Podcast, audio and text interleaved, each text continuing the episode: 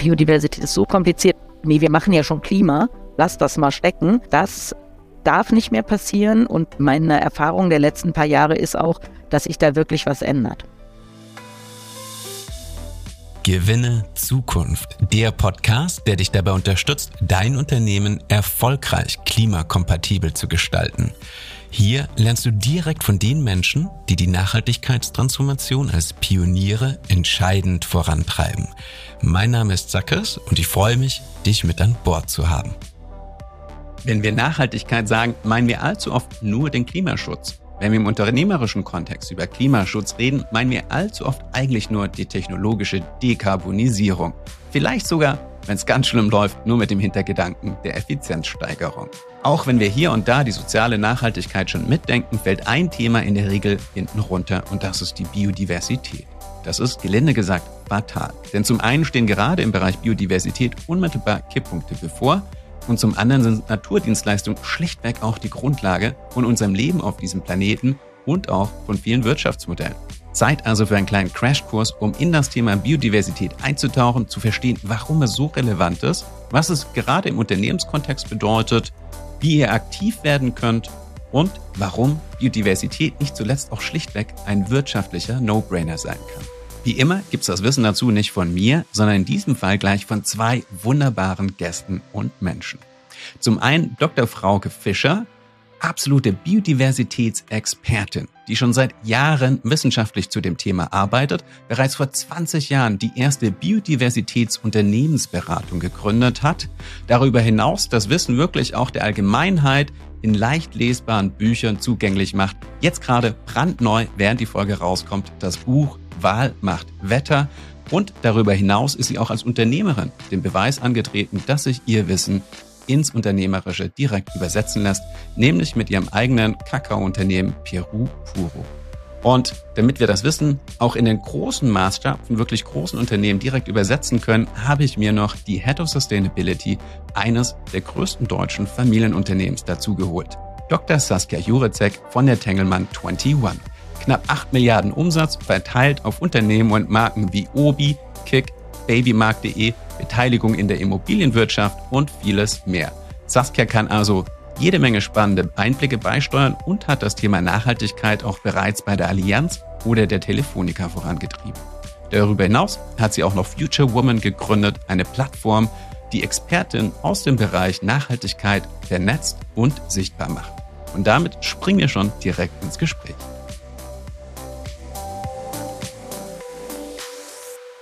Starten wir erstmal mit den Basics. Frauke, warum ist das Thema Biodiversität so relevant und gleichzeitig auch so kritisch? Ich fange mal an, was Biodiversität überhaupt ist, denn ein großes Missverständnis auf, äh, bei vielen, vielen Menschen ist, dass sie denken, dass Biodiversität ein Synonym zur Artenvielfalt wäre. Das ist aber falsch. Also Biodiversität bezeichnet die Vielfalt des Lebens auf unserem Planeten auf drei Ebenen. Genetische Vielfalt, also wir sind alle Homo sapiens, aber offensichtlich keine genetischen Kopien voneinander. Das ist bei Menschen extrem wichtig, weil das ein Garant dafür ist, dass wir so wahnsinnig viele verschiedene Interessen, Fähigkeiten etc. haben. Hätten wir eine eingeschränkte genetische ähm, Vielfalt in unserer Art, so wie das leider viele, viele andere Arten haben, dann würde das vielleicht bedeuten, dass wir alle super Hochspringer wären oder dass wir alle total guten Brot backen könnten, aber dass wir leider keinen hätten, der einen Ofen konstruieren kann oder die Zeitmessung oder die Höhenmessung machen kann beim, beim Hochsprung. Auch für andere, alle anderen Organismen auf unserem Planeten ist genetische Vielfalt super, super wichtig, denn das ist der Garant gegen das Aussterben. Eine eingeschränkte genetische Vielfalt bedeutet nämlich, dass alle in einer Population oder in einer Art das gleiche Immunsystem haben und für alle äh, die gleichen Dinge gleich tödlich sind. Das heißt, wenn es eine bestimmte Krankheit gibt, die genau auf dieses Immunsystem passt oder sich die Umweltbedingungen so ändern, dass genau dieses ähm, genetische Set davon damit nicht mehr gut zurechtkommt, dann sterben Arten aus. Also ganz wichtig, das ist die erste Ebene, genetische Vielfalt. Die zweite Ebene ist äh, Artenvielfalt. Ein Mensch ist kein Hund, ein Hund ist keine Palme. Ähm, das ist irgendwie logisch. Also wir haben verschiedene Arten. Übrigens wissen wir gar nicht annähernd, wie viele das sind. Kann ich gleich zu noch was sagen. Und die dritte Komponente ist Ökosystemvielfalt. Also ein Korallenriff ist keine Wüste, eine Wüste ist kein Regenwald, ein Regenwald ist kein Wattenmeer etc. Und diese drei Komponenten sind immens wichtig, denn sie sind der Garant für die Bereitstellung von Ökosystemleistung. Ökosystemleistungen sind definiert als Leistungen, die die Natur für uns Menschen erbringt. Es ist eine rein anthropozentrische Sicht der Dinge. Und wenn wir uns das angucken, und da kommen wir dann schon in die Ökonomie, dann können wir die Qualität und die Bedeutung von Ökosystemleistungen uns angucken. Das sind vier Gruppen. Also das eine sind Versorgungsleistungen, Dinge, die wir direkt aus der Natur entnehmen können, wie zum Beispiel Holz oder Meeresfische oder Trinkwasser. Das nächste sind Regulierungsleistungen. Dazu gehört zum Beispiel die Regulierung des Weltklimas, die Aufrechterhaltung globaler Wasserkreisläufe, die Bestäubung, Vermeidung von Erosion, solche Dinge. Die dritte äh, Gruppe sind Basisleistungen, also Photosynthese zum Beispiel, die Fähigkeit aus ähm, anorganischem Material organisches zu machen, aber auch die Bereitstellung fruchtbarer Böden. Und die letzte Komponente sind kulturelle Leistungen, also die Erholung, die wir in der Natur finden, die Inspiration etc. Und das kann man jetzt ökonomisch bewerten. Und ähm, also erstens kann man feststellen, dass wir viele dieser Leistungen gar nicht äh, ersetzen können. Also zum Beispiel die Bereitstellung fruchtbarer Böden, auf der ja unsere gesamte Welternährung basiert, mit Ausnahme von Meeresfischen. Die können wir nicht ersetzen. Ähm, andere teuer oder schlecht. Und der Wert dieser ökonomischen, dieser, dieser Leistungen, der in, übersteigt in jedem Jahr den Wert des weltweiten Bruttosozialprodukts ungefähr um den Faktor 2 und mehr als 60 Prozent des weltweiten Bruttosozialprodukts ist direkt oder indirekt abhängig von diesen Leistungen der Natur. Ich gehe nochmal an den Anfang zurück, weil du hast gesagt, ähm, es ist wichtig, diese genetische Vielfalt auch innerhalb einer Art oder Spezies zu haben. Wenn ich jetzt zynisch bin und sage, ja, vielleicht können wir auf den Wal verzichten, Hauptsache wir haben noch Hühner, Schweine und Rinder. Mhm. Warum ist wirklich die Vielfalt der verschiedenen Arten so wichtig für uns? Dein Buch heißt Wahl macht Wetter. Mhm. Warum ist der Wahl so relevant ja. für uns? Wenn wir es wirklich rein zynisch angucken. Genau, du hast angefangen mit genetischer Vielfalt, aber was du dann gesagt hast, mhm. ist ja nicht genetische Vielfalt, sondern mhm. du hast dann von Artenvielfalt geredet. bei, bei okay. Artenvielfalt, aber ich erkläre dir die Bedeutung von Artenvielfalt yeah. und zwar an einem, wie ich finde, ganz guten Bild. Es gibt eine Theorie oder eine, einen Ansatz, den nennt man die Nietentheorie äh, der Artenvielfalt. Und das bezieht sich nicht darauf, dass die Arten alle Loser sind, sondern Niete, wie die Niete in einem Trag, in der Tragfläche von einem Flugzeug. Angenommen, man fliegt jetzt schön von Frankfurt nach New York und hat einen guten Fensterplatz und dann kennen wir ja diese Nieten an der Tragfläche und jetzt fliegt mal einer raus. Naja, macht man mal ein Foto, fliegt noch eine raus, macht man mal einen Instagram-Post, fliegt noch eine raus, mh, hm, wird zunehmend beunruhigend und irgendwann fliegt eine raus und das ganze System kollabiert. Tragfläche fällt ab, Flugzeug stürzt ab. Das ist nicht, weil diese letzte Niete so wahnsinnig viel wichtiger war als die erste, die rausgeflogen ist, sondern es ist leider, weil das die eine Niete zu viel war. Und so müssen wir uns das mit Artenvielfalt vorstellen. Mit Sicherheit gibt es Arten, die nicht ähm, wahnsinnig wichtig waren, um dieses ganze System am Laufen zu halten. Wir verlieren ja im Moment pro Stunde ungefähr zwei Tier- oder Pflanzenarten von unserem Planeten. Und irgendwie haut es ja noch hin. Aber wir wissen halt nicht, wann dieser Point of No Return ist und wann dieser Absturzmoment ist. Und das bedeutet, dass jede Tier- oder Pflanzenart, wir dürfen eigentlich keine weiteren Tier- oder Pflanzenarten mehr verlieren, so wie wir bei der 50. Niete am Flugzeug denken, vielleicht, hoffentlich fliegt keine mehr raus, ja, weil vielleicht ist die nächste ja die, die das System zum Kollabieren bringt. Bevor wir noch tiefer ins Thema einsteigen, ein kleiner Appell in eigener Sache. Für Gewinne Zukunft als noch recht jungen Podcast zählt jedes Abo. Also unterstützt mich gerne auf meiner Mission. Klickt den Abo-Button bei euch in der Podcast-App oder auch hier auf YouTube. Hinterlasst sehr gerne eine Bewertung mit den Sternen oder sogar ein kurzes qualitatives Feedback. Fast schon von Anfang an unterstützend mit an Bord ist mein Werbepartner IBM und daher gibt es jetzt in unter 60 Sekunden einen kleinen Einblick in eine IBM Sustainability Story. Einer der wichtigsten Ansätze überhaupt, um angesichts der unmittelbar drohenden Kipppunkte wirksam zu werden, ist nicht alles neu zu erfinden, sondern auf bestehende wissenschaftliche Arbeit aufzubauen. Und wenn es um Daten zu unserem Erdsystem geht, gibt es wenige Organisationen weltweit, die so viele Daten dazu haben wie die NASA. Ganze 70 Petabyte. Aber wie macht man so einen gewaltigen Datenschatz für ganz spezielle Fragestellungen zum Thema Waldbrände, zum Thema Abholzung oder zur Bewegung von bestimmten Spezien verfügbar? Klar, die Antwort heißt heutzutage KI und Automatisierung. Die NASA und IBM werden daher kooperieren, um sogenannte Foundation-Modelle zu entwickeln. In meinen Worten ausgedrückt, ein Foundation-Model erlaubt es, Texte, Publikationen, Datensätze oder auch Sensordaten für eine ganz spezielle KI-Fragestellung verwertbar zu machen, ohne dass diese KI jedes Mal komplett von Grund auf neu trainiert werden muss. So werden wissenschaftliche Daten und bestehende Publikationen für ganz neue spezifische Fragestellungen offen verfügbar. Mehr Informationen dazu gibt's von Sustainability Expert Ramon Di auf LinkedIn oder über den Link in den Show Notes. Und jetzt zurück zu Frauke und Saskia. Soll ich noch kurz was sagen zum wie der Wahl des Ja, bitte. Wir, wir, wir binden Saskia genau. gleich ein, aber wir, wir werden erst noch die Basics und das gefährliche Halbwissen, das man bei mir schon herausgehört hat, ähm, gerade rücken. Genau. genau. Also einer der Haupttreiber für den Verlust von Biodiversität ist der Klimawandel. Aber die Natur ist eben kein nicht einfach nur Opfer, sondern sie ist eigentlich unser bester Dienstleister wieder eine Zahl. Wir haben ungefähr 350 Millionen Hektar degradierten Landes auf unserem Planeten. Wenn wir die renaturieren würden bis 2030, würden wir 8,4 Billionen Dollar erzeugen an Ökosystemleistung und wir würden bis zu 26 Gigatonnen, also 26 Milliarden Tonnen klimaschädliche Gase der Atmosphäre entziehen. Wenn wir das machen würden, würden wir übrigens so groß, 26, also irgendwo zwischen 19 und 27 Milliarden Gigatonnen liegt das sogenannte Target Gap, was wir gerade sehen. Unser Ziel beim Klimawandel ist ja dieses 1,5 Grad Ziel. Wir sind im Moment auf einem Pfad, der deutlich uns da weiter oben landen lassen wird. Und wenn wir diese Renaturierung machen würden, dann würden wir bei 1,5 Grad landen. Also das ist ja schon mal super interessant. Da spielen viele Ökosysteme eine Rolle und viele Leistungen von Ökosystemen. Und der Wal ist eine Besonderheit. Der ist natürlich eine Skurrilität, leider, weil, er ja so, weil Wale ja so selten geworden sind. Aber Wale entziehen der Atmosphäre anders als fast alle anderen Tier- und Pflanzenarten dauerhaft Kohlenstoff. Und das machen sie so, indem sie, also wir reden hier von den sehr, sehr großen Walarten, in ihrem Körper ungefähr 15 Tonnen Kohlenstoff enthalten. Das haben sie der Atmosphäre entzogen über Nahrung, die sie aufgenommen haben. Wenn ein, wenn ein Wal stirbt, dann sinken diese 15 Tonnen Kohlenstoff zu Boden. Er wird fast nie oberhalb aufgefressen oder verwest gar an der Oberfläche. Meistens sinken die Wal, Kadaver nach unten und werden dann in der Regel sogar eingebettet von Sediment. Das heißt, diese 15 Tonnen sind dauerhaft der Atmosphäre entzogen. Anders als ein Elefant, wenn der an Land stirbt, dann verwest er und sein Kohlenstoff geht gleich wieder in die Atmosphäre. Jetzt haben wir heute nur noch ein Bruchteil, also nur wenige Prozent der Walpopulation, die wir ursprünglich mal hatten, die wir noch vor 100 oder 150 Jahren hatten. Wenn wir das insgesamt ausrechnen, dann kommen wir zu Millionen Tonnen Kohlenstoff, die wir emittiert haben, einfach weil wir die ganzen Wale umgebracht haben.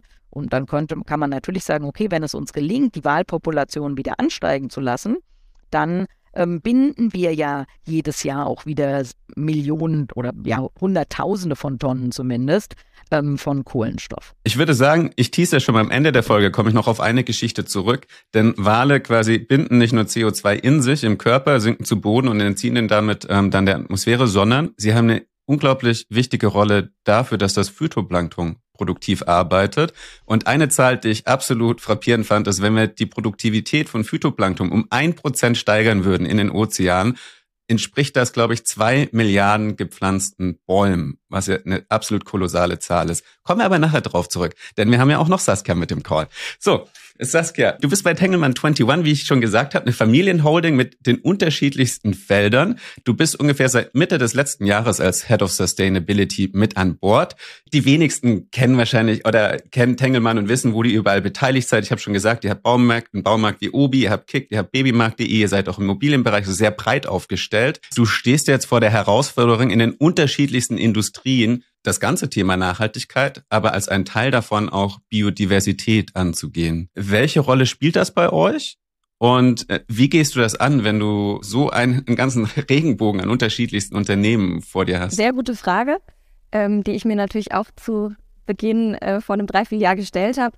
Ähm, was man klassischerweise macht, ist natürlich erstmal strategisch auf das ganze Thema zu schauen und auch so ein bisschen zu gucken, ähm, was habe ich denn für Geschäftsmodelle im Portfolio, was ist denn, was sind denn wesentliche Nachhaltigkeitsthemen für die verschiedenen Unternehmen, sodass man da auch ja eine klassische Stakeholder-Befragung macht, Wesentlichkeitsanalyse und auf diese verschiedenen Geschäftsmodelle guckt. Ähm, das haben wir dann am Ende angereichert noch natürlich mit Best Practice, was passiert draußen am Markt, dann aber auch geschaut, was braucht es denn wirklich? Und da sind wir jetzt auch relativ schnell beim Stichwort planetare Grenzen ähm, und haben da sehr bewusst geschaut, naja, es gibt ja eben nicht nur die Dekarbonisierung und ähm, CO2-Emissionen, sondern es gibt ja noch acht weitere planetare Grenzen. Was ist denn eigentlich mit denen und was müssen wir uns denn da anschauen und was ist denn unser Einfluss auf diese Grenzen. Und ähm, eins unserer Ziele jetzt in der neuen Nachhaltigkeitsstrategie ist es wirklich, diese im Idealfall nicht negativ zu beeinflussen. Was jetzt im ersten Schritt auch natürlich überhaupt erstmal heißt, uns denen zu nähern und zu verstehen, wie können wir die denn eigentlich messen? Wie können wir denn unseren Einfluss auf diese planetaren Grenzen messen? Ähm, und genau da stehen wir jetzt, dass wir auch beim Thema Biodiversität schauen, wo sind da genau unsere Anknüpfungspunkte mit unseren verschiedenen Geschäftsmodellen? Ganz sicher sind da Anknüpfungspunkte. Wir können es nur aktuell noch nicht sozusagen quantifizieren oder wissen noch nicht, wo sind jetzt genau die Hotspots, mit denen wir uns auseinandersetzen sollten. Das jetzt unabhängig von deiner Rolle bei Tengelmann 21, sondern allgemein gesprochen auch mit deiner Erfahrung der letzten Jahre. Und da kann Frauke vielleicht auch gerne beisteuern. Man sagt immer, Biodiversität wird von Unternehmen erstmal nicht berücksichtigt. Also stimmt das überhaupt, mein Statement? Und wenn ja, warum ist das so? Mhm. Kann ich leider aus der Erfahrung bestätigen. Also es war einfach in den letzten 30 Jahren das Thema Dekarbonisierung ähm, oder grundsätzlich sind wir ja stark auf dieser Umweltebene unterwegs gewesen, stark im Bereich Klimawandel. Ähm, das Thema Dekarbonisierung war so das erste, was vermutlich einfach auch so das erste war, womit man sich wirklich auseinandergesetzt hat, was man dann auch wirklich messbar gemacht hat, wo man dann auch angefangen hat, Daten zu erheben. Und auch das hat einige Jahre gedauert, bis das Thema sozusagen wirklich eine gewisse Reife hatte. Und jetzt, wenn ich jetzt aufs Thema Biodiversität schaue, ist es aus meiner Sicht so, dass wirklich die meisten, so wie Frauke es auch gerade schon gesagt hat, noch überhaupt nicht verstehen, was ist denn Biodiversität überhaupt? Was hm. heißt es denn überhaupt? Und für 80 Prozent der Menschen, mit denen ich rede, die sagen dann auch erstmal, naja, nee, also mein Unternehmen hat dort da jetzt irgendwie keinen Einfluss drauf. Also das ist teilweise noch so abstrakt, dass die Anknüpfungspunkte nicht klar sind. Und am Ende ist das jetzt für mich auch in meiner aktuellen Rolle der Job, überhaupt erstmal diesen Wissensaufbau zu betreiben, da Transparenz zu schaffen und zu sehen und deutlich zu machen, wo haben wir denn da Schnittmengen, um dann wirklich aktiv dran arbeiten zu können. Also weil es ist wirklich aus meiner Sicht grundsätzlich noch das, das fehlende Verständnis äh, zum Thema. Das ist einfach noch nicht so reif, leider, weil auch, wie Frauke ja schon gesagt hat, das ist die nächste Krise, äh, die vor der Tür steht. Aber da braucht es einfach noch ganz viel Wissensaufbau. Mhm bevor wir quasi anschauen, wirklich, also A, wie schaffe ich das Bewusstsein dafür bei meinen Mitarbeitenden und dann B, wo finde ich die ganz konkreten Anknüpfungspunkte noch das Warum, Frauke? Also warum müssen Unternehmen das Thema angehen? Viele Gründe wahrscheinlich, einer auch ein gesetzlicher, so wirklich so Hard Facts, gibt, kommt da auch aus Regulationssicht was auf die Unternehmen zu, wenn man jetzt nicht zu den intrinsisch Motivierten gehört? Und ähm, warum sollte man intrinsisch motiviert sein? Der, der wichtige Punkt ist, die Beschäftigung, die ausschließliche Beschäftigung mit dem Klimawandel als vermeintlich größtes Problem ist wissenschaftliche Erkenntnis von vor 30 Jahren. Es ist klar, dass wissenschaftliche Erkenntnis nicht in politische Entscheidungsprozesse sehr rasch einfließt, ist, ist ein Drama. Dass sie nicht sehr schnell in unternehmerische Entscheidungsprozesse einfließt, kann man vielleicht eher noch verstehen. Aber deshalb ganz, ganz wichtig, ein Unternehmen, das sich nicht mit Biodiversität beschäftigt, wird es in Zukunft, wird es nicht mehr geben. Leider, vielleicht wird es auch viele andere dann nicht mehr geben, die sich damit beschäftigen, wenn das Thema weiter so ignoriert wird. Warum? Also sind das die Konsumenten, sind das die Gesetze oder sind das die Naturdienstleistungen, die relevant sind? Es sind die Naturgesetze. Hm. Wir sind dabei, unsere Lebensgrundlage zu äh, zerstören. Und zwar in einem Ausmaß, dagegen ist das Aussterben der Dinosaurier Peanuts, sage ich mal, ja. Wenn wir uns das angucken, Saskia hat angesprochen, diese größeren Rahmen, die wir uns da angucken müssen. Und das Allerwichtigste, fast noch wichtiger als das Betrachten der planetaren Grenzen, sind Tipping Points. Die Entwaldung des Amazonas ähm, führt uns mit 180 auf die Wand äh, zu, bei der dieses Ökosystem kippt. Jetzt würde man denken, naja, so what, ich lebe ja in Mitteleuropa, ist mir ja egal, was da im Amazonas passiert.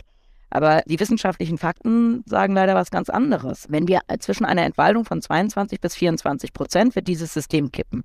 Das heißt, man hat einen sogenannten Amazon Dieback. Der Amazonas wird äh, vertrocknen, der ähm, wird eine Savanne werden.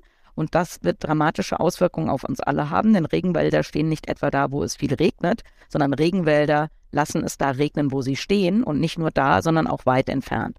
Das bedeutet für unsere Wirtschaft in Mitteleuropa, für uns alle in Mitteleuropa ist der Kongo unsere Wasserquelle. Für Mittel- und Nordamerika ist es der Amazonas. Beim Kongo wissen wir noch nicht so ganz genau, wann der kippen wird. Beim Amazonas wissen wir es. 22 bis 24 Prozent. Alle wissenschaftlichen Erkenntnisse deuten darauf hin, bei 20 Prozent Amazonas müssen wir sofort stoppen. Wir sind jetzt bei 18 Prozent und wir haben 38 Prozent restlichen Amazonaswald, der bereits degradiert ist. Also es ist wirklich der Tanz auf dem Vulkan. Wenn das passiert, wenn der Amazonas kippt, dann wird es in Mittel- und Nordamerika nicht mehr regnen oder nicht mehr so regnen wie jetzt. Landwirtschaftliche Produktion wird quasi nicht mehr möglich sein. Wir werden hunderte Millionen von Menschen haben, die natürlich dahin wollen, wo ihre, wo die kulturellen Überschneidungen am größten sind und wo sie sich am sichersten fühlen. Das heißt, wenn wir jetzt denken, eine Million Flüchtlinge aus Syrien oder Ukraine, hm, irgendwie problematisch, aber schaffen wir schon, ähm, das hat uns alles keinesfalls darauf vorbereitet, was da, was da kommen wird. Und wenn man jetzt sich anguckt, warum muss man sich damit beschäftigen? Dann ähm, ist sozusagen die Regulatorik das aller, aller niedrigste. Sagen wir mal Kindererziehung. Es ist verboten, seine Kinder zu schlagen, aber ich glaube nicht, dass das das wichtigste Argument sein sollte, dass das eben verboten ist. Man darf seine Kinder nicht schlagen. Es gibt tausend äh, Gründe, die ich höher bewerten würde, als nee, ist halt verboten. Und deswegen finde ich, Regulatorik ist sozusagen die, der kleinste Nenner. Der große Nenner ist, dass wir wenn wir, und da kommen wir zu den planetaren Grenzen wieder, wenn wir unseren Planeten in diesem sicheren Handlungsrahmen halten möchten, in diesem Safe Operating Space, dann müssen wir alles daran setzen, diese überschrittenen Grenzen, denn fast alle dieser Grenzen haben wir schon überschritten, wieder zurückzubekommen. Und wenn ein Unternehmen sagt, das ist aber nicht mein, das ist aber nicht mein Business, dann ist es ähm, für das Unternehmen ja, ist sozusagen doof, ist doof für uns alle, weil wenn die Rahmenbedingungen nicht mehr stimmen, dann egal was ich mache und egal wie stark meine Eingriffe in Natur sind und egal wie abhängig ich davon bin, wenn die Rahmenbedingungen nicht mehr stimmen, ist Wirtschaft nicht mehr möglich. Da würde ich gleich gerne einhaken aus, aus Unternehmensperspektive. Also inhaltlich bin ich total bei dir, Frauke, aber ich glaube halt, dass 99 Prozent der Unternehmen da einfach das Verständnis nicht haben. Die, die verstehen das nicht, die kennen die Impact nicht, die haben keine Daten, Zahlen, Fakten sozusagen dazu. Es ist mhm. so eine abstrakte Gefahr. Ähm, und so schade ich das natürlich auch, auch persönlich finde, also wir müssen es irgendwie einfach schaffen, diese, diese Lücke da zu schließen.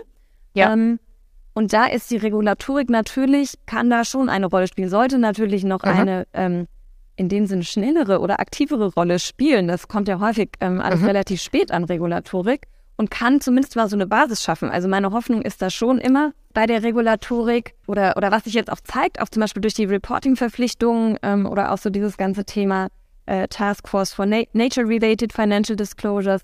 Ähm, es wird einfach ein, ein gewisser Druck und natürlich werden gewisse Anforderungen an die Unternehmen gestellt, so dass sie sich damit beschäftigen müssen. Ich kann eben nicht leider auf die, auf die Freiwilligkeit an, an jeder hm. Stelle warten.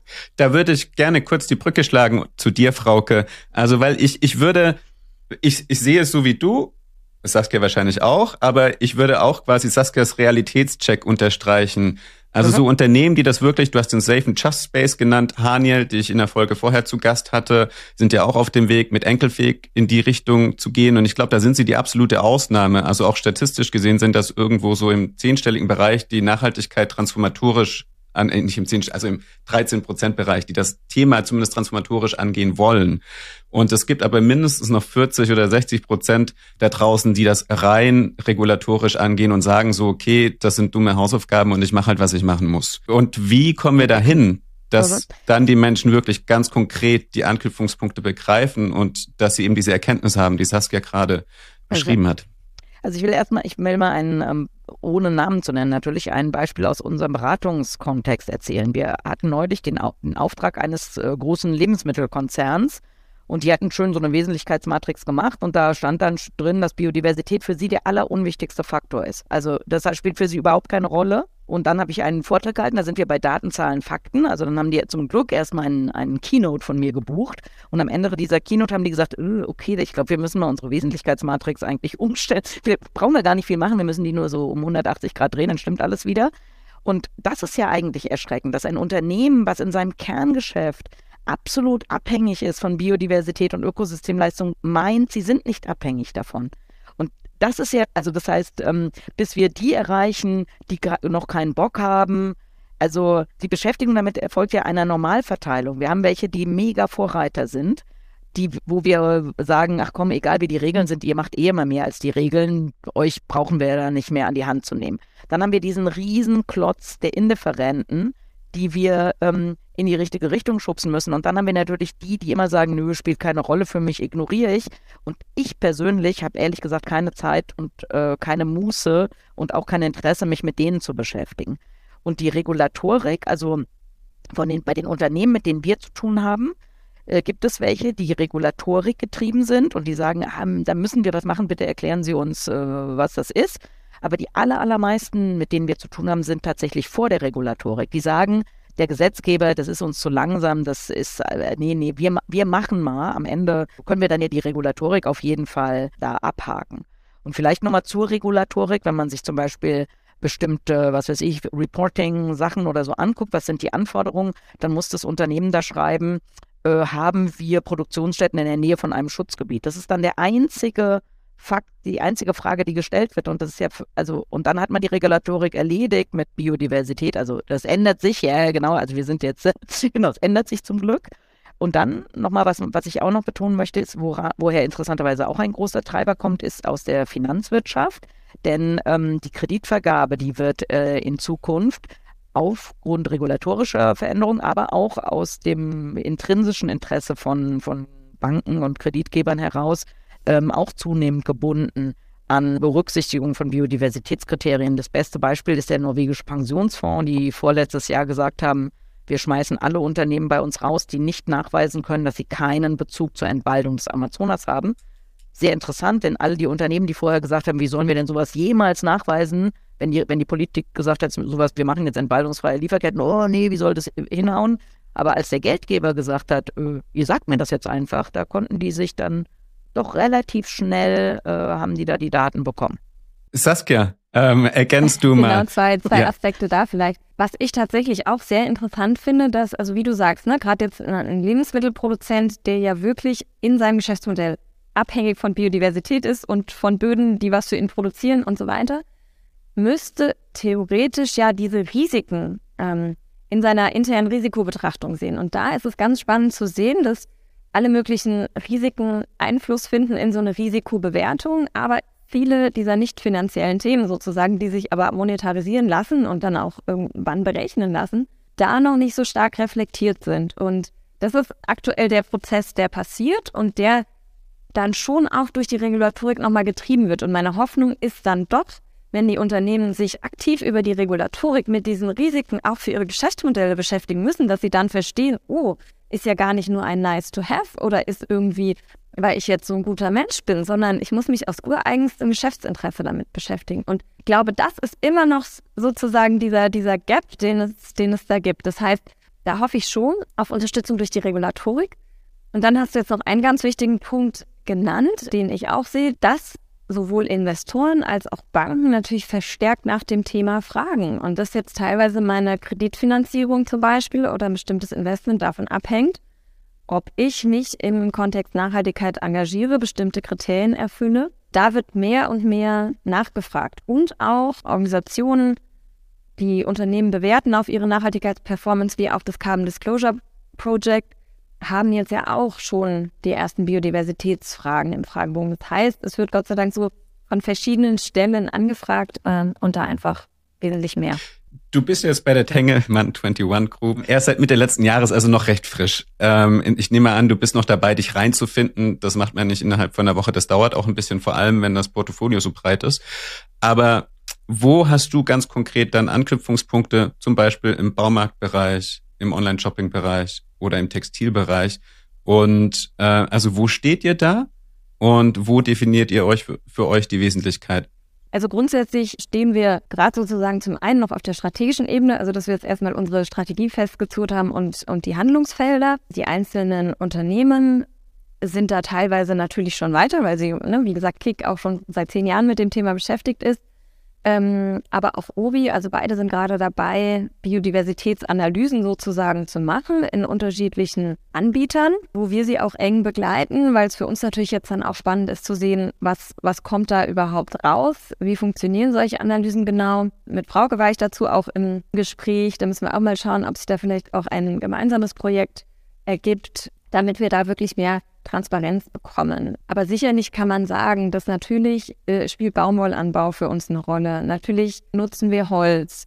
Natürlich ähm, verkaufen wir Blumen. Das heißt, es gibt schon verschiedene Anknüpfungspunkte, wo du sozusagen diese landwirtschaftlichen Aspekte äh, drin hast, wo du aber auch natürlich einen Einfluss auf andere planetaren äh, Grenzen hast. Und das wäre ehrlich gesagt auch nochmal so eine Frage, die ich an Frauke hätte. Weil tatsächlich gerade Biodiversität ja eine planetare Grenze ist, die so stark mit den anderen verknüpft ist ne? und so, so eine starke Wechselwirkung hat. Ähm, würdest du sagen, Biodiversität ist daher so ein bisschen das, das Komplexeste oder das, ja, the mixed job? Mhm. Genau, also ganz kurz, weil das alle gut verstehen werden, nochmal ein Vergleich zu diesem Carbon-Geschäft. Also bei Kohlen, bei Klimawandel ist es irgendwie super einfach. Wir haben, wir wissen, es gibt klimaschädliche Gase, dann können wir die alle in Kohlenstoff, äh, CO2-Äquivalente umrechnen, dann können wir mal ausrechnen, wie viel wir emittieren bei Produktion, bei Mobilität, bei Heizen, was weiß ich. Dann gibt es einen Markt, da können wir diese Zertifikate, das ist eine Tonne davon und dann kann man das irgendwie handeln. Super easy. Das werden wir bei Biodiversität leider nicht hinbekommen, weil wir können nicht eine Einheit machen, alles in Eisbär-Äquivalente umrechnen oder in genetische Vielfalt-Äquivalente. Biodiversität ist anders als äh, Klima. Klima ist sozusagen gleich verteilt über unseren Planeten, also in Form von Atmosphäre, alles was in der Atmosphäre ist. Egal, wo ich es emittiere, egal, wo ich es bin, das hat immer den gleichen Effekt. Das ist eben anders äh, bei Biodiversität. Es macht einen Unterschied, ob ich einen Hektar intakten Regenwald in Ecuador zerstöre oder einen Hektar Maisacker in Deutschland. Das bedeutet, dass sie eine riesen Herausforderung schon haben, schon dabei. Also was ist unsere, was, was, wie messen wir das? Also wissenschaftlich kann man super messen, aber eben nicht so, dass ein Unternehmen sagt, ah, okay, bei Biodiversität sind wir jetzt sieben und unser Ziel muss zehn sein. Also machen wir jetzt das und das, damit wir von sieben nach zehn kommen. So einfach ist das eben nicht.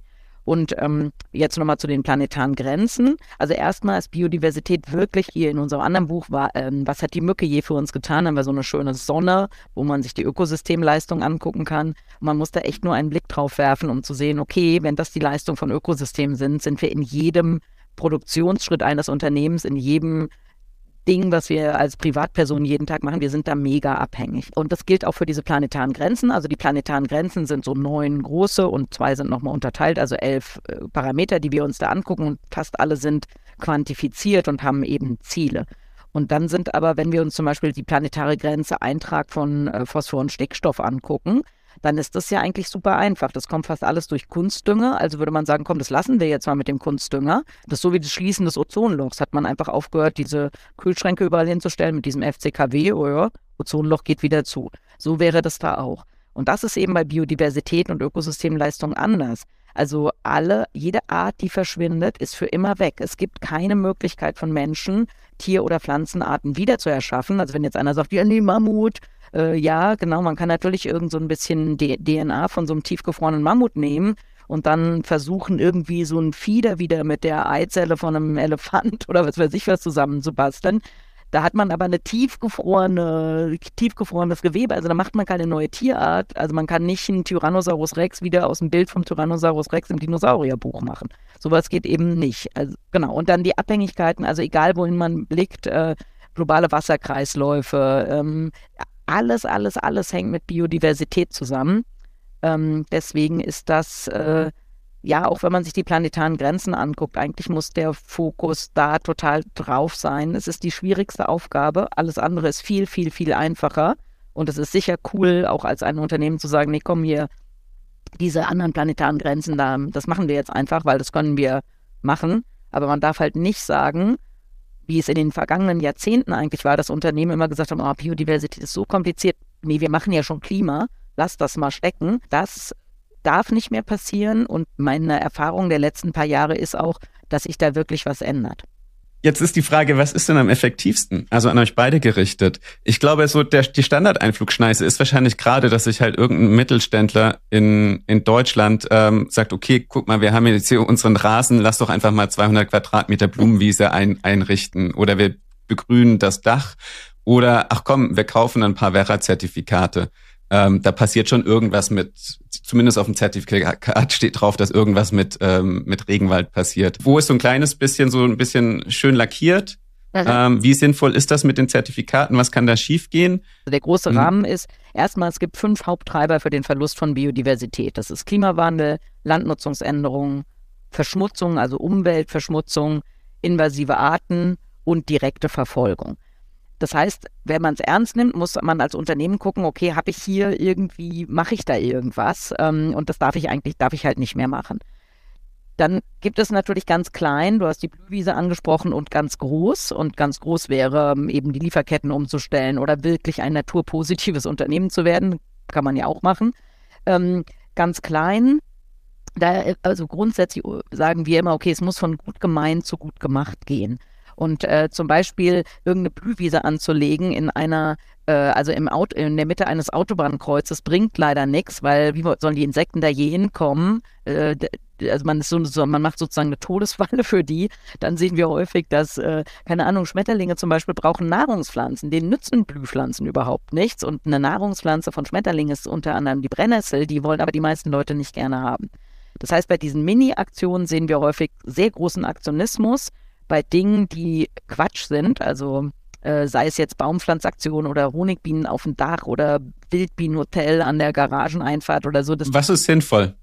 Also äh, ich glaube, der, der Zwischenschritt zu sinnvoll ist wahrscheinlich so Zertifikate. Was kann ich da falsch machen? Du hast Vera angesprochen, die sind ja sehr, sehr in die Kritik geraten mit Zertifikaten aus stehenden Wäldern. Auf der einen Seite ist das eigentlich super, weil also, oder sagen wir mal, es ist nur dann super, wenn auch positiv, wenn Biodiversitätsaspekte berücksichtigt werden. Das passiert bei den allermeisten Zertifikaten aber nicht.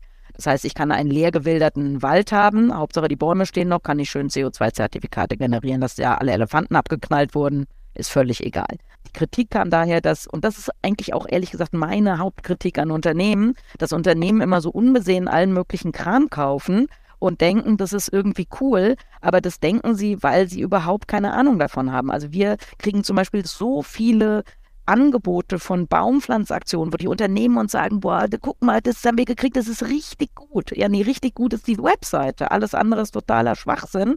Und die Unternehmen, die sind bereit, sich da in einem Ausmaß über den Tisch ziehen zu lassen, was mich ehrlich gesagt äh, fassungslos macht. Ja. Da, da, würde ich gerne direkt den Ball zu Saskia spielen. Wie vermeidet ihr, dass ihr über den Tisch gezogen ja, werdet? Ja. Also woher wisst ihr, welche Maßnahmen Sinn machen? Wie bewertet ihr das und für was entscheidet ihr euch? Ja, ja, sehr gerne.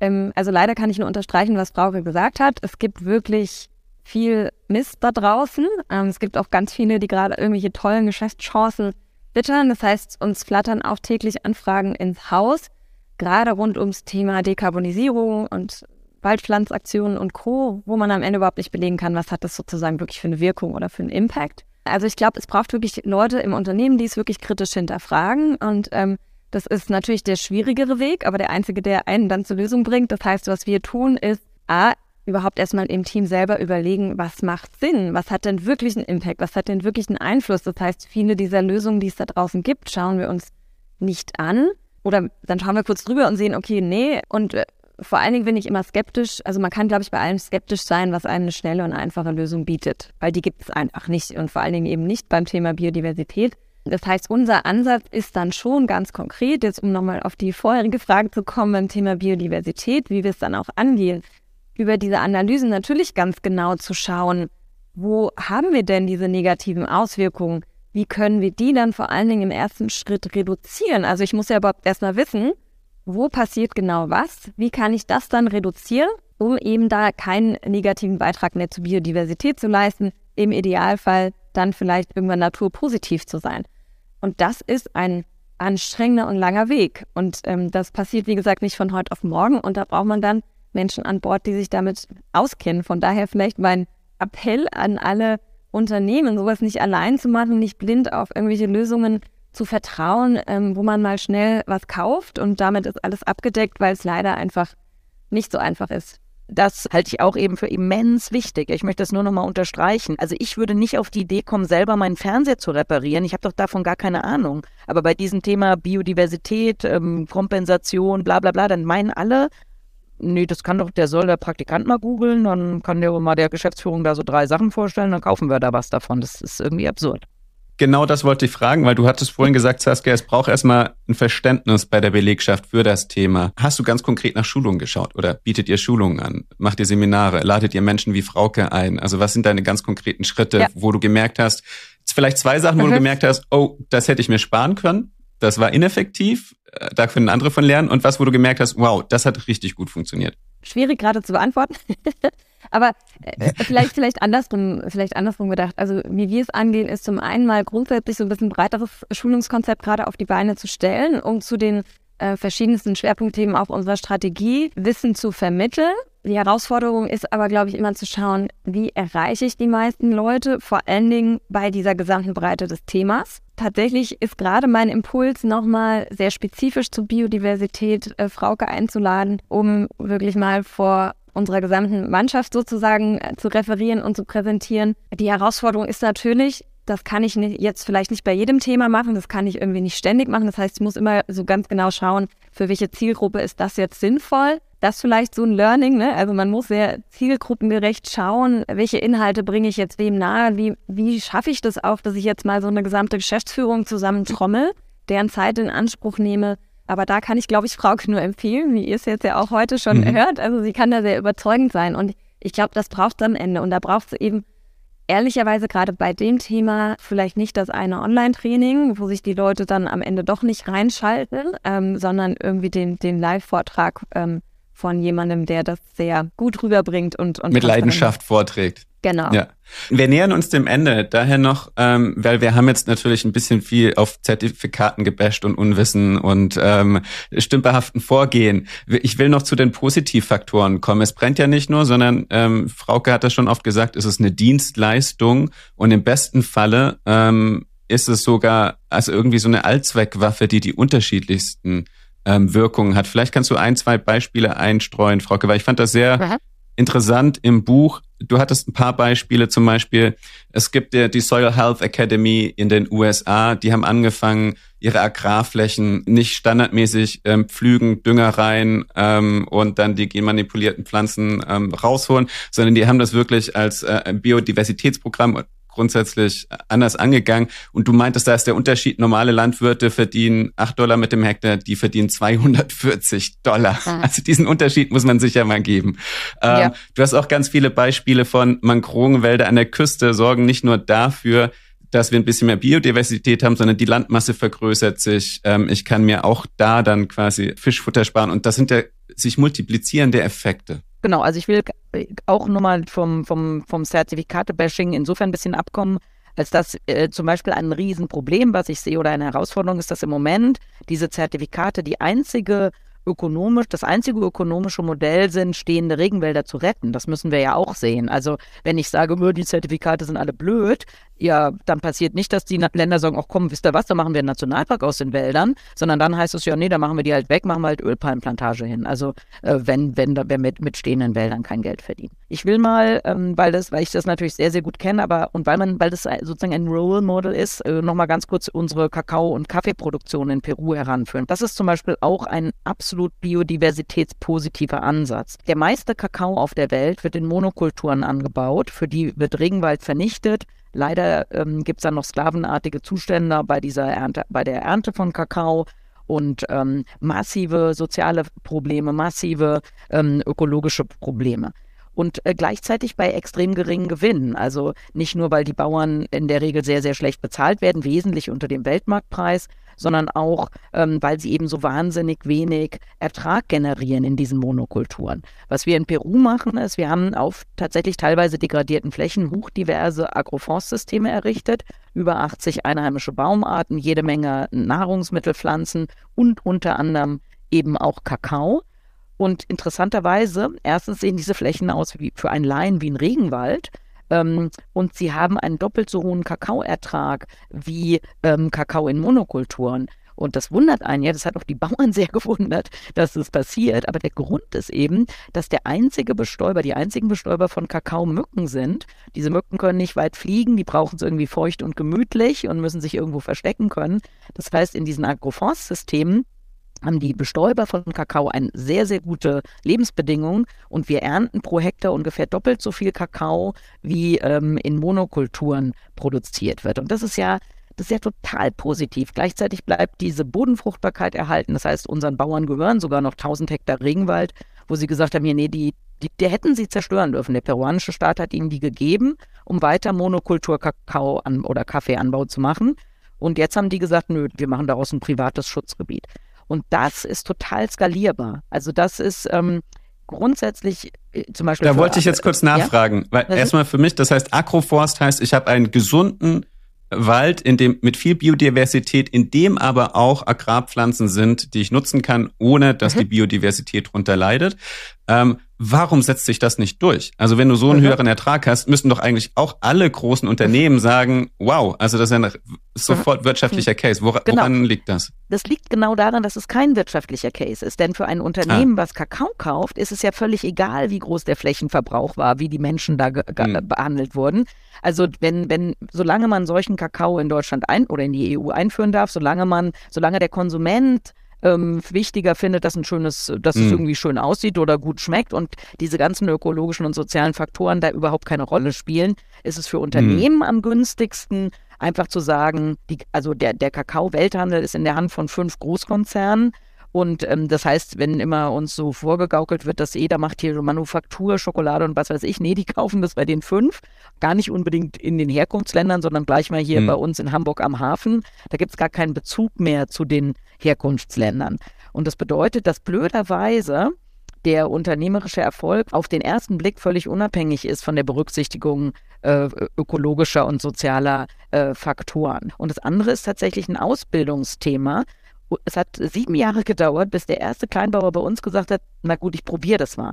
Weil das ja total unlogisch ist, dass man mit weniger Kakaobäumen mehr Kakao erntet. Das war das mhm. eine Problem. Das andere war, dass die Bauern gesagt haben, nee, also sorry, meine Nachbarn werden denken, ich bin schlampig, weil wenn ich da jetzt plötzlich alles durcheinander pflanze, anstatt mm. wie ein mhm. anständiger Landwirt schön Reihe, Reihe, mm. Reihe, dann denken die ja, ich also ich wäre irgendwie irre geworden, mache ich nicht. Das heißt, da, man muss sozusagen wirklich neue soziale Normen etablieren. Man braucht den einen Proof of äh, Concept, mhm. den einen Bauern, der sich oder die Bäuerin, die sich traut, das durchzusetzen und alle anderen merken dann plötzlich so, oha, so ein kleines bisschen wie die Kartoffel in Berlin. Die Geschichte habe ich erst im Letzt gelesen. Ich glaube, dann hat, ich weiß nicht mehr, welcher Preuß es war, aber er hat die Kartoffelfelder von Soldaten bewachen lassen, damit die Bauern das Gefühl hatten, oh, das muss so wertvoll sein, ja. da klaue ich mir mal eine. genau.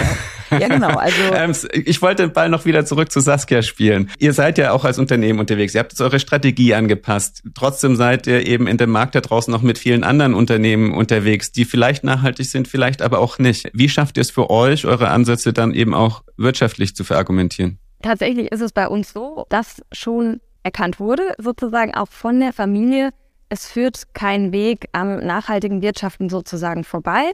Das heißt wirklich Wirtschaften unter sozusagen Betrachtung der planetaren Grenzen, unter Betrachtung äh, von sozialen Faktoren.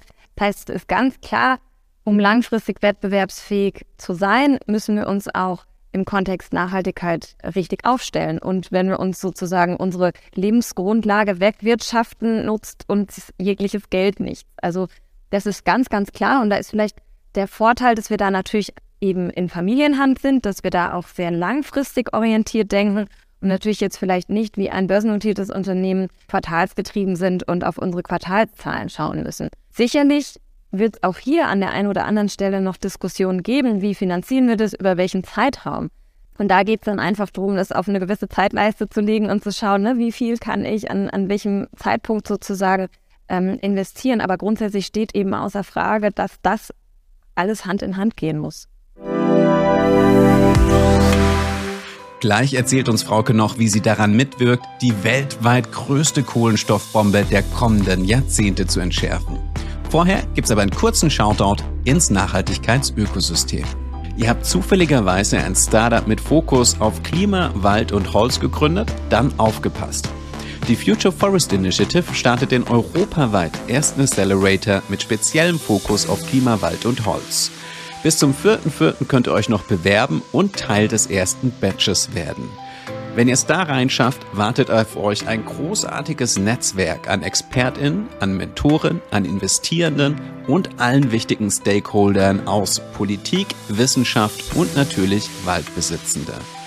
Alle Informationen findet ihr auf futureforest.de slash accelerator oder bei Björn Kaminski auf LinkedIn. Die ganzen Links natürlich in den Show Notes. Und jetzt geht's weiter mit Saskia und Frauke. Trotzdem auch wieder Good News zum Schluss. Es bewegt sich sehr viel Geld auch in die Richtung. Bevor wir das Interview gestartet haben, hat Frauke nämlich erzählt, dass sie wirklich an einem der weltgrößten Regenwaldprojekte gerade schraubt Aha. und das mit sehr, sehr viel Geld sehr viel Sinnvolles entsteht. Wie kommt es dazu und warum sind die Menschen gewillt, in das Projekt zu mhm. investieren? Genau, also ähm, die, die zweite Frage gleich am Anfang. Leute wollen ja nicht unbedingt in Naturzerstörung investieren. Man macht das eigentlich nur, weil man damit so viel Geld verdienen kann. Wenn man in, mit Naturerhalt viel Geld verdienen würde, dann würden die meisten Leute wahrscheinlich viel, viel lieber auch ähm, irgendwelche Hardcore-Investoren würden viel lieber in Naturerhalt investieren. ist doch cooler als in kaputt machen.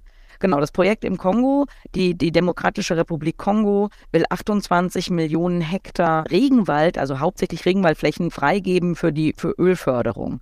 Das wäre, wenn das wenn die das, wenn das realisiert werden würde, die größte Kohlenstoffbombe der nächsten Jahrzehnte. Ich arbeite mit einem amerikanischen Unternehmen zusammen, EQX Biome heißen die, und wir wollen ja sozusagen dagegen in Anführungszeichen bieten. Unser Angebot an den Kongo ist, ähm, wir werden 400 Millionen Dollar in dieses Land investieren und zwar in die Schutzgebiete, also in Arbeitsplätze etc. Economic Successfully Protected Areas heißt es, ESPA. Der Ansatz ist, okay, ihr gebt uns diese Flächen, um äh, dieses Ölbohren zu vermeiden. Wir investieren massiv in, in Naturschutzprojekte. Wenn es gelingt, ist es das größte Naturschutzprojekt der Welt. Das machen wir natürlich zusammen mit den ganzen großen Naturschutzorganisationen, auch zusammen mit den lokalen und indigenen ähm, Bevölkerungsgruppen im Kongo. Natürlich äh, in, in Einverständnis mit dem Land, sonst geht das ja gar nicht. Und äh, für Investoren ist das interessant, weil dahinter über zunächst diese Krücke tatsächlich auch mit den Kohlenstoffzertifikaten ein sehr, sehr großes Gewinnversprechen steht. Also das meiste Geld soll wieder investiert werden, aber weil Kohlenstoffzertifikate gerade wertvoll sind und wahrscheinlich noch viel wertvoller werden, ist eben ein großer Return on Investment für die Investoren, also eine Rendite, große Rendite für die Investoren, bei gleichzeitig einem rollierenden System, wo immer mehr Geld in Naturschutz investiert wird. Wenn alles gut geht, anfangs im Kongo, aber wir haben schon Anfragen aus Peru zum Beispiel, von an, auch von anderen Ländern, Gabun, ähm, mit denen wir dann hoffentlich dieses äh, System auch ausrollen können. Ergänzend dazu, also ich glaube, das ist ein ähm, ganz, ganz spannender Aspekt, Frauke.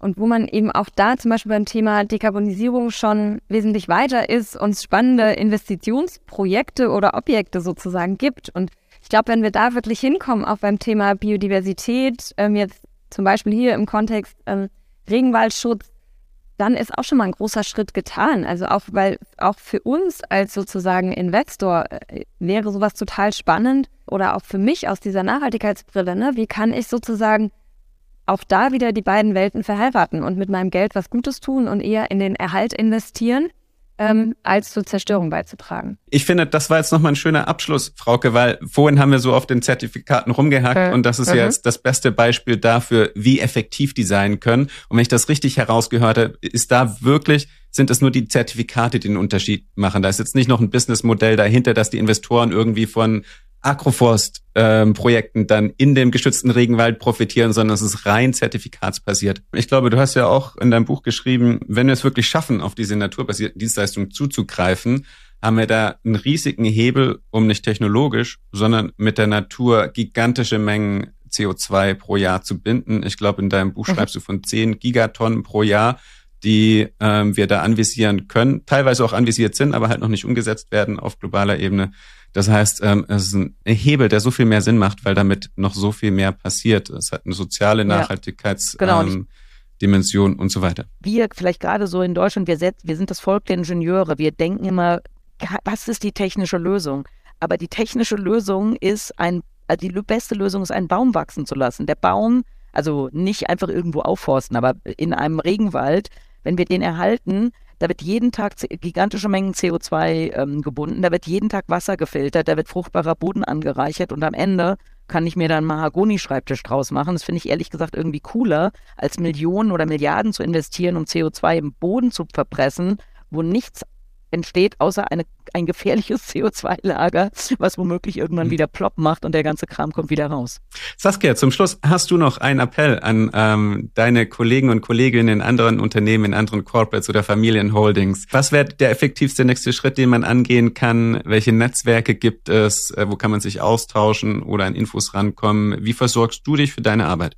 Ich glaube, mein Appell ist vor allen Dingen an alle, man muss es nicht alleine schaffen, weil grundsätzlich ist das Thema Nachhaltigkeit so breit. Also auch ich kann nicht alles wissen und ich habe jetzt natürlich den Vorteil, über, über Future Woman da ein gutes Netzwerk zu haben, äh, mit vielen spannenden Expertinnen, wie auch Frauke zum Beispiel. Bin aber auch sonst sehr aktiv unterwegs. Also meine Empfehlung wirklich, sich auch stark zu vernetzen, sei es jetzt über Konferenzen, über regionale Netzwerke, die es gibt. Da gibt es leider nicht so das eine, aber auch ich habe mich jetzt gerade hier noch mit ein paar Unternehmen in München zusammengeschlossen, ähm, wo wir sagen, wir wollen uns regelmäßig austauschen zu den Herausforderungen, schauen, wie löst ihr das, wie geht ihr das an, um einfach sozusagen von dem, von dem Wissen der anderen zu profitieren. Analog dazu sind wir auch mit anderen großen Familienunternehmen im Austausch schauen, auch gibt es gemeinsame Projekte, die wir starten können. Auch da wieder der Gedanke, ich muss es nicht alleine durchdenken, vielleicht sind die an manchen Stellen schon einen Schritt weiter, ich kann auf ein Projekt mit aufspringen, kann sozusagen die Wirkung erhöhen. Also da wirklich mein größter Appell, sich zu vernetzen, sich da mit anderen Unternehmen, WissenschaftlerInnen, wem, wem auch immer sozusagen zu vernetzen und auch zu schauen, was kann ich gemeinsam mit, mit anderen ähm, auf die Beine stellen. Danke euch beiden. Vielen Dank auch Vielen dir. Dank. Vernetzt euch. Und das unternehmensübergreifend, wie Saskia gerade angeregt hat, ist das eine der besten Arten, um das Thema Nachhaltigkeit anzugehen. Versucht nicht, das Rad selbst neu zu erfinden.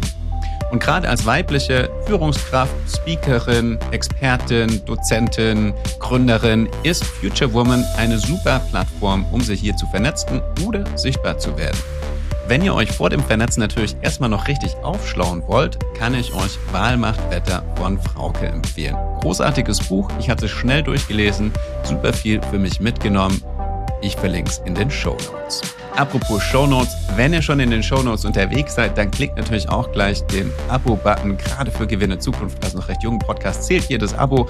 Auch jede Sternebewertung, jedes qualitative Feedback in dem Bewertungsfeld ist unglaublich wichtig. Dafür warten auch noch andere spannende Folgen auf euch. Gerade zum Thema Biodiversität kann ich euch die Folge 15 mit Dr. Reckhaus empfehlen. Oder wenn ihr ein großes deutsches Familienunternehmen transformieren wollt, dann ist auch die Folge mit Dr. Katharina Peterwert von Haniel extrem spannend. Und damit auf Wiedersehen. Ich freue mich, euch beim nächsten Mal an Bord zu haben.